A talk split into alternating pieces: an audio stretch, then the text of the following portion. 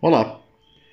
Esse é o primeiro episódio do ano de 2022 e, para entrar no clima, hoje nós vamos falar sobre a minha primeira vez. Esse último mês de férias me trouxe de volta um hábito que há muito tempo estava adormecido ou pouco aproveitado. Que rufem os tambores, eu voltei a ler.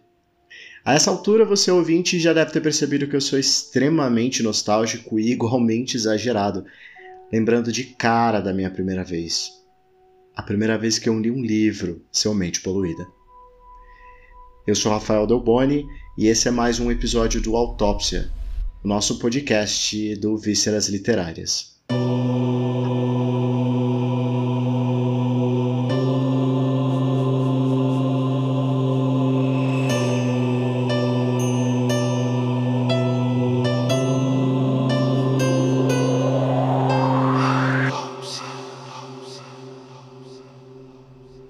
Tem uma coisa que me preocupa e que me deixa um tanto quanto enclausurado é quando alguém me pergunta qual é o meu livro favorito ou o meu autor favorito.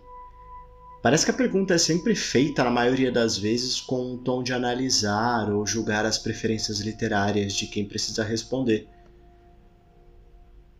Aí vocês vão me dizer, Rafa, para de ser louco.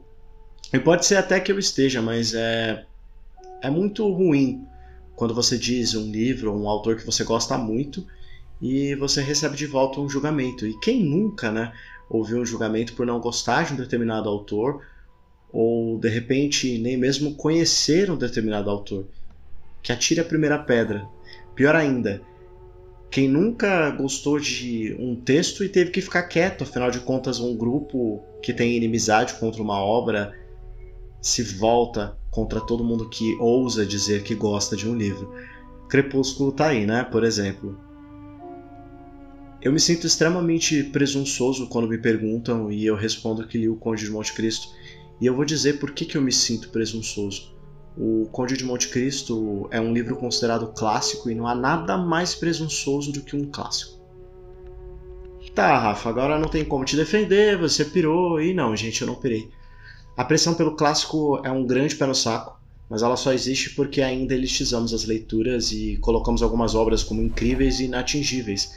E elas até podem ser incríveis, mas isso não significa que nós precisamos colocar outras obras consideradas baixa literatura, fúteis, para baixo da ferradura do cavalo do bandido. Todo tipo de literatura deve ser válida se respeitarmos o tempo de cada pessoa, a idade de cada uma delas e também os gostos de cada um. Eu posso ter começado o Conde de Monte Cristo quando criança, mas eu saio no tapa por qualquer livro de fantasia que me ajude a desassociar do mundo real. É por isso que eu acho, sinceramente, e palavra de professor dessa vez, que devemos rever como os livros são abordados na escola. E isso precisa começar lá de cima. Um livro não tem que ser lido só porque alguém mandou você ler, seja para passar no vestibular ou quem sabe para fazer uma prova o texto precisa, em qualquer formato, ser apreciado e devorado com vontade, assim como ele merece ser tratado. É muito mais fácil fazer um leitor procurar por um clássico se ele já estiver apaixonado pelos mundos que a leitura pode proporcionar em suas diferentes formas. E não há nada mais cruel do que queimar a vontade de pessoas em ler, principalmente alunos. Não há nada mais cruel do que matar o que ele gosta de ler dizer que algo é fútil, que não acrescenta em nada, que não traz nada de interessante, que não vai ajudar nas provas. Enfim, ano passado, em um dos muitos encontros em sala dos professores, eu recebi olhares muito maldosos de uma professora justamente porque os meus alunos estavam interessados na leitura e na produção de um projeto com um livro que eu escolhi para as aulas de inglês e mostraram zero interesse no livro escolhido para a matéria dela. Eu tentei ajudar, perguntei se o autor tinha sido esmiuçado e lido junto com os alunos, se eles tinham feito parte da escolha do material ou se tinham feito uma leitura coletiva do material, dando chance de repente para uma abordagem mais lúdica, uma leitura interpretativa. Eu fui fuzilado com o olhar, além de ouvir que ela não tinha tempo de fazer nada disso, porque precisava cumprir prazos e não é do feitio dela esse tipo de atividade. É lógico que eu respeito a opinião dela e confesso que, como diz o meme, respeito a sua opinião, mas acho sua opinião burra. É, durante a apresentação do meu projeto, as crianças puderam escolher como eles abordariam o texto, com uma única e exclusiva tarefa: eles tinham que escrever um capítulo a mais para terminar a história. Em inglês, preciso lembrar. Para minha surpresa, os alunos trouxeram trabalhos escritos, histórias em quadrinhos, um mangá e até mesmo um curta-metragem que eles construíram um carro. Isso mesmo, um carro. Eles fizeram um carro de papelão. Isso foi uma das coisas mais incríveis, mais maravilhosas que eu já tive a oportunidade de vivenciar dentro da minha sala. E no fim do dia, lógico que você se sente o melhor professor do mundo, e não porque os meus alunos fizeram melhor na minha aula e não na matéria da outra professora, e sim porque eles adquiriram amor pela leitura que eles fizeram. E graças a esse trabalho, o próximo livro que eles escolheram foi um clássico.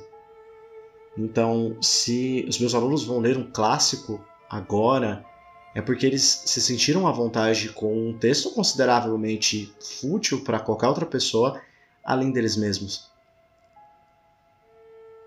Então, eu acho extremamente importante que a gente comece a pensar um pouquinho em como incentivar esses alunos para além das provas, além das coisas que nós podemos oferecer para vestibulares, e sim criando um vínculo com a leitura.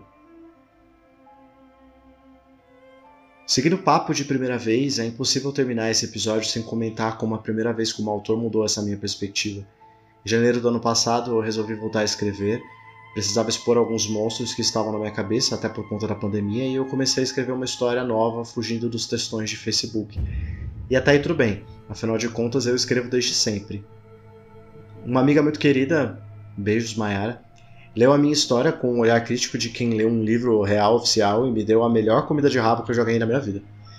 Disse o quanto a minha história era boa, mas também espremeu os meus personagens, mostrou as minhas falhas e até mesmo mostrou como algumas coisas não faziam sentido algum. Ela me tratou como um autor de verdade. Isso me fez abrir os meus olhos e foi por conta dela que eu procurei essas minhas primeiras oportunidades. E atrelando isso com a história dos meus alunos, a gente só tem uma coisa para se pensar: é tudo sobre incentivo. É uma questão de como incentivar a pessoa que está do outro lado. Eu acho que todo mundo que está me ouvindo consegue concordar em algum ponto, em alguma coisa da sua vida que um incentivo dado diferente poderia ter mudado o rumo do aquilo que você pensa sobre um assunto. Ah, inclusive, aqui fica minha crítica aos muitos, abre aspas, prêmios literários que temos por aí que estão desconsiderando a trajetória de muitos autores que não são jovenzinhos. Eu mesmo saí do armário como escritora aos quase 30 mas conheci ao longo desse ano pessoas que começaram a escrever aos 35, depois dos 40 e só quando os filhos estavam crescidos, já com 50. Então, pense um pouquinho melhor. Acho que idade para fazer arte não existe.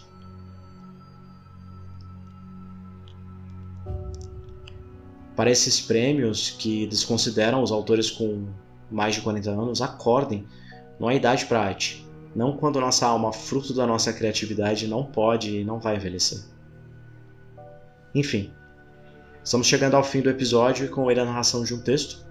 E o escolhido dessa vez é o microconto que eu postei no site do Vísceras, que você encontra lá no víscerasliterárias.medium.com. Se chama Recompensa.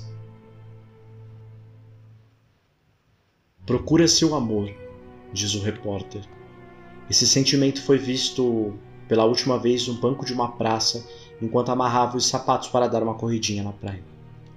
Sentimento vaidoso, o amor estava adornado com diamantes e outras joias, e é possível que tenha sido alvo de um sequestro relâmpago ou coisa pior. Procura-se incessantemente também pelas paixões de primeira e segunda classe de Drummond, já que ambas faziam companhia ao romântico corredor favor entrar em contato com qualquer um interessado. Não há exceção entre os preocupados. Todos estão tristes por conta de seu sumiço. Outros sentimentos não estão contentes com o seu desaparecimento. A saudade está pesando na vida de todos. Os suspiros entraram em greve. Os abraços pararam de abraçar. E até o ciúme tem ficado fora de circulação com medo de se extinguir. As rosas, coitadas, símbolos de sua amorosidade, estão murchando, morrendo despedaçadas, pois os cravos não querem mais brigar e entraram em profunda depressão. Procura-se o amor e a recompensa é altíssima. Bocas beijarão, peitos te encherão de alegria, abraços serão apertados, o inverno será menos frio, o calor mais aconchegante, a música terá sentido, o cinema extasiante. Os amigos farão amizades, os amantes deliciosidades, os poetas poesia, e os suspiros. Suspiros estarão em peitos arfantes que respiram fundo quando falam de amor. Procuram-se o amor e procura-se com urgência.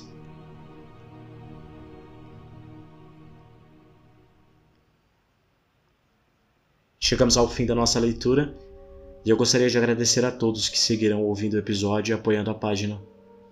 Caso você esteja ouvindo o podcast pela primeira vez, me siga no Instagram, no arroba Literárias, que está aí na descrição do podcast, no Spotify ou no YouTube. Como novidade, eu anuncio que muito em breve o podcast terá episódios extras, onde vou ler os meus contos já publicados lá na página oficial. Obrigado por ter ficado até aqui e me escutado filosofar sobre primeiras leituras. Eu sou Rafael Doboni e esse foi mais um episódio do Autópsia